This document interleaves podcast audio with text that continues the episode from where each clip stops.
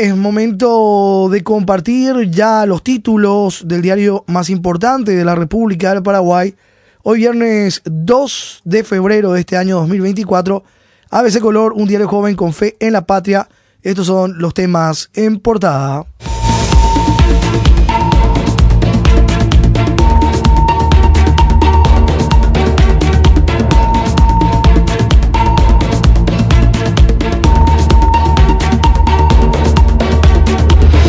Más dudas sobre excompañeros y testigos de presidente del jurado de enjuiciamiento de magistrados.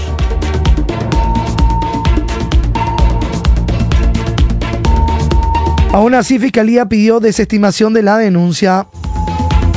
Crecen inconsistencias sobre el título de abogado del diputado cartista Orlando Arevalo. Uno de los testigos de la Fiscalía aparece con llamativa conexión. Se trata de Alberto Núñez Godoy, quien estaba como docente en 2017 en oficina del MEC donde Arevalo era director. Otro testigo no aparece como abogado. Abogados denunciaron a fiscala del caso Patricia Sánchez por supuesto mal desempeño de funciones. Corte revisará matrícula de Hernán Rivas. Página 2. El destaque de este tema.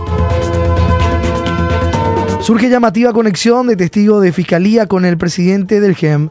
Figura como profesor de alfabetización y era asistente del diputado cartista en el MEC uno de los supuestos compañeros del presidente del jurado en juiciamiento de magistrados, Orlando Arevalo, y que testificó ante la Fiscalía a favor del mismo, aparece como profesor de alfabetización del Ministerio de Educación y Ciencias desde 2017. Coincidentemente, con ese rubro, primero ocupó el puesto de asistente del diputado colorado cartista, meses después de que éste se ha nombrado director de la dependencia a cargo de esas asignaciones. El otro testigo del legislador colorado, por su lado, no figura en los registros como un profesional del derecho. Testigo falso denuncian abogados. Orlando Arevalo, ANR cartista, presidente del GEM, tenía bajo su mando a su ex compañero y ahora principal testigo. La historia completa, página 2, ABC. Rivas perdería su matrícula de abogado el ministro de la Corte Suprema de Justicia, Manuel de Jesús Ramírez Candia, anunció que el Pleno de la máxima instancia judicial analizaría en las próximas semanas la solicitud para suspender la matrícula del abogado del senador, abogado del senador Hernán David Rivas Román. Imputado por presunta producción mediata y uso de documentos públicos de contenido falso por la supuesta falsificación de su título de abogado. ¿Cómo suspender algo que no existe en la pregunta?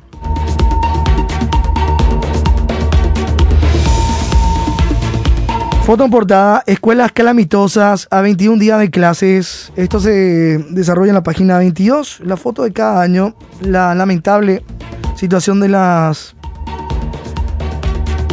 eh, las casas de estudio en diferentes puntos del país. Hablan de 8.746 aulas en mal estado y otras 2.455 en riesgo de derrumbe.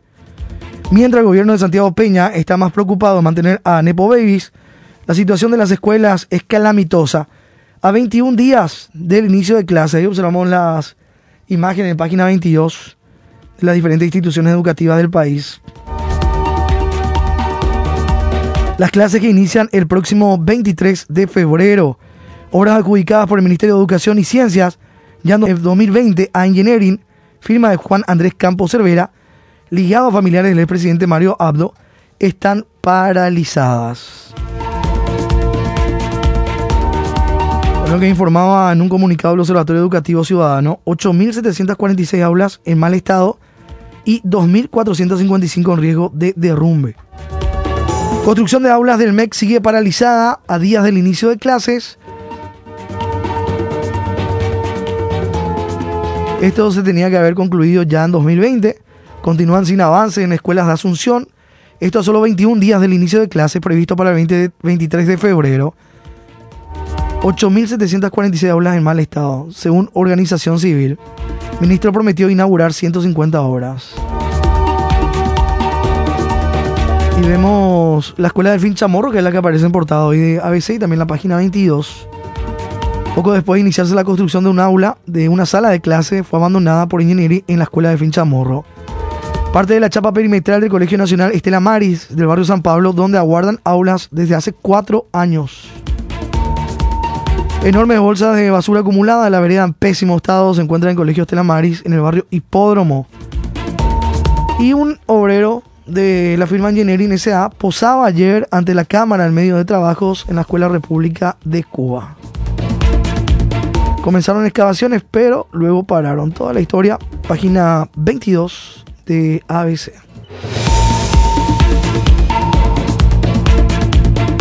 En Lambaré eh, recién inician obra, recién hace una semana comenzaron la construcción de dos aulas y dos sanitarios sexados en la escuela Talavera Richard de Lambaré.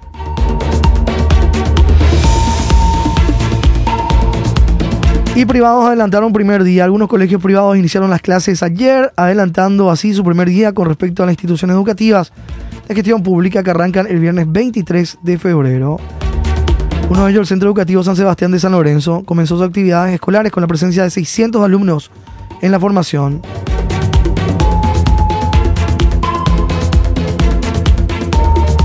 Cuatro con siete minutos más títulos portada de ABC. Vamos a la página 23.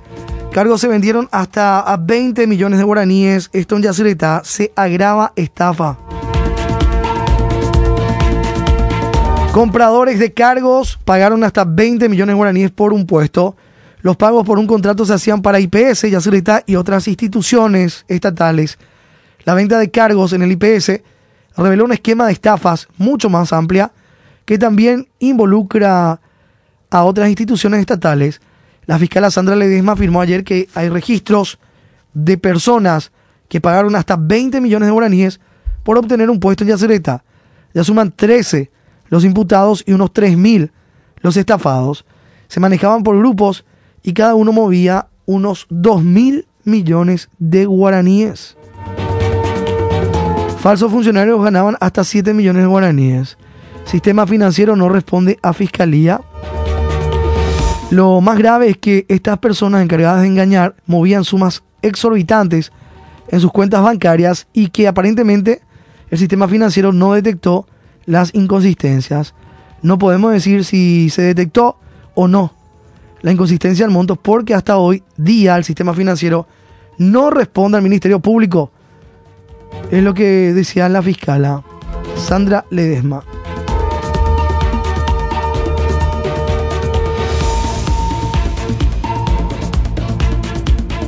Página 23. Compradores de cargos pagaron hasta 20 millones de guaraníes por un puesto. Volvemos en la portada, la portada de ABC. Echan gente pero meten a hija en Nenecho. Indignante trato selectivo entre funcionarios y Nepo Babies. Echan gente pero meten a hija de, de Nenecho. En página 3 y 4, desvinculaciones en el Ministerio de la niñez y la adolescencia en Mina, mientras la hija de Nenecho ya está mejor. Funcionarios que concursaron en el ente son desvinculados, según denunciaron. Brisa Araceli Rodríguez González, hija del intendente de Asunción, Óscar Nenecho Rodríguez, es ubicada en el Mina, mientras funcionarios que ya llevan más de siete años contratados y que concursaron para cargos permanentes son desvinculados, según denunciaron a ABC. Otorgan cargos a gente sin mérito, es lo que decía el diputado Raúl Benítez del Encuentro Nacional. Afirma que la ANR sostiene, se sostiene otorgando cargos y gente sin méritos. Eduardo Nakayama, senador liberal, afirmó ayer que los Nepo Babies se esconden de la prensa o no se van a sus puestos. Se esconden o nunca se fueron, dijo el senador Nakayama. Walter Gutiérrez, jefe en el Ministerio de la Niñez y la Adolescencia, justificó la incorporación de la hija de Nenecho. Respalda el ingreso sin concurso de la joven. Página 3 de ABC Color, el título, el desarrollo de este título en portada de nuestro impreso. Página 3 y 4. Nepo Baby cobran y funcionarios que hicieron un concurso deben esperar vemos las imágenes en la página 4 de algunos de ellos. Indignante diferencia en la función pública. Alrededor de 200 funcionarios de la Fiscalía que hicieron concurso público para acceder a nuevos cargos o ascender no cobrarán aún sus salarios del mes de enero debido a un error administrativo en la gestión documental. Una realidad muy distinta a la que se observa en el Congreso Nacional, donde los familiares de políticos y los Nepo Babies acomodados a dedo siguen percibiendo hasta el último guaraní de su salario sin problema alguno. Aparecen ahí Monserrat Aliana, hija del vicepresidente, 18 millones guaraníes al mes. Silvana Jazmín Busto, hija del diputado Domingo Adorno, sueldo de 4 millones 250 mil guaraníes. Elías Martín Godoy Torres, de 19 años, hijo de la diputada Roya Torres, 9 millones 500 mil guaraníes. Y Dana Marisela Jiménez, hija del diputado Cleto Jiménez, con un salario de 7 millones 700 mil guaraníes. Problema burocrático, dijeron en la respuesta oficial que dio la fiscalía. Funcionarios que hicieron concurso deben esperar para cobrar, mientras los Nepo ya tienen monedita por monedita completito su salario del mes de enero.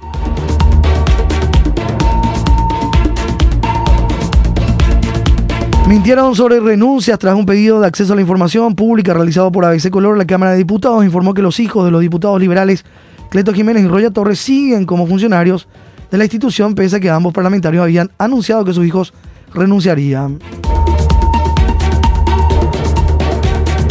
En el caso de Cleto Jiménez se confirmó que una de sus hijas, Joana Denise, renunció, pero la otra, Dana Marisela, se mantuvo en su cargo en diputados.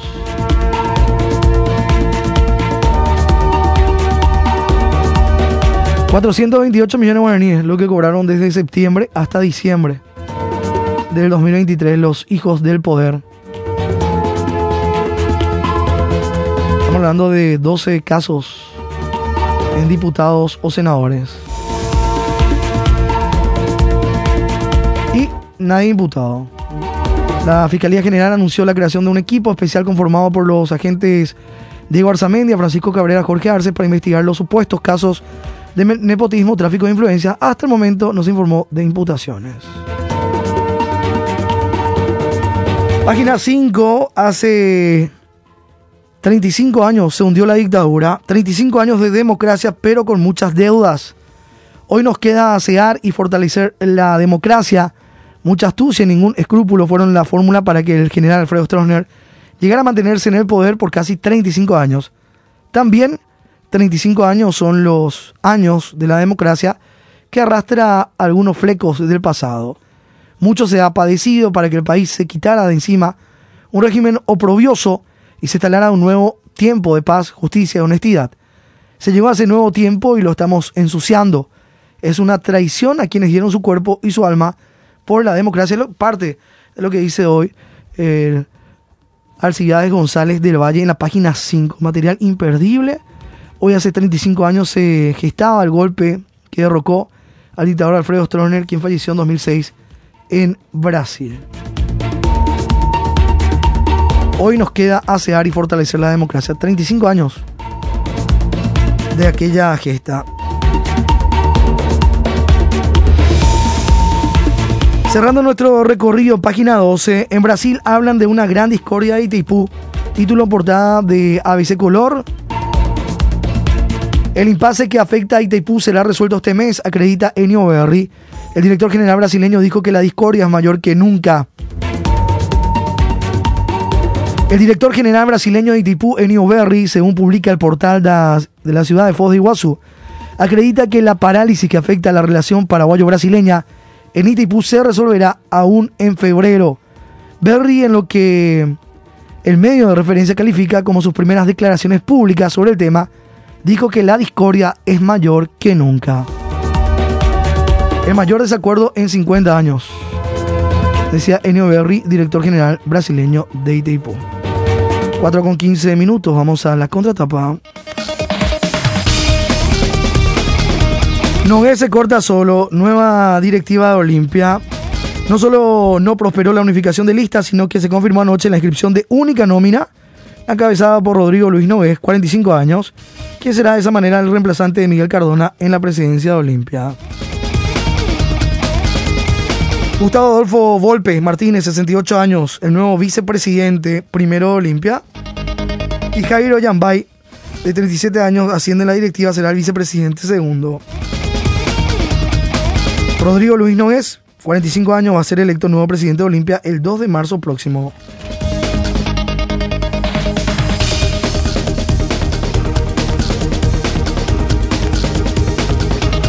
Hoy cierra su participación Paraguay ante Chile en el, la fase de grupo B.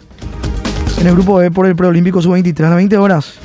En simultáneo Argentina-Uruguay, ya clasificados Paraguay y Argentina. La Roja que va por la punta. Copia de Asia, cuartos de final Copa África de Naciones, principales ligas del mundo, otras disciplinas deportivas. Fórmula 1, Lewis Hamilton a Ferrari. Juegos Panamericanos 2027 Asunción y Lima, las candidatas. Y cerrando nuestro recorrido con la contratapa ABC, cuarta fecha del torneo, inicia hoy Nacional Guaraní, 18-15 horas en el Arsenio Rico, Sol América Triniense en Villaliza 2045, mañana Tacuarí Luqueño en Villaliza 18-15, Ameliano recibe Olimpia en Villa Alegre en Encarnación a las 20.45 del sábado. Y cierran General Caballero Cerro Porteño en el Carendi el domingo 18-15 horas y Libertad 2 de mayo en la Huerta el domingo a las 20.45 Libertad, liderando el torneo con 7 puntos. El escolta Cerro Porteño, un partido pendiente ante el 2 de mayo, con 6 puntos Cerro Porteño y luego aparece en Guaraní General Caballero Olimpia con 5 unidades. ABC Color, el diario completo, presenta el editorial de la fecha.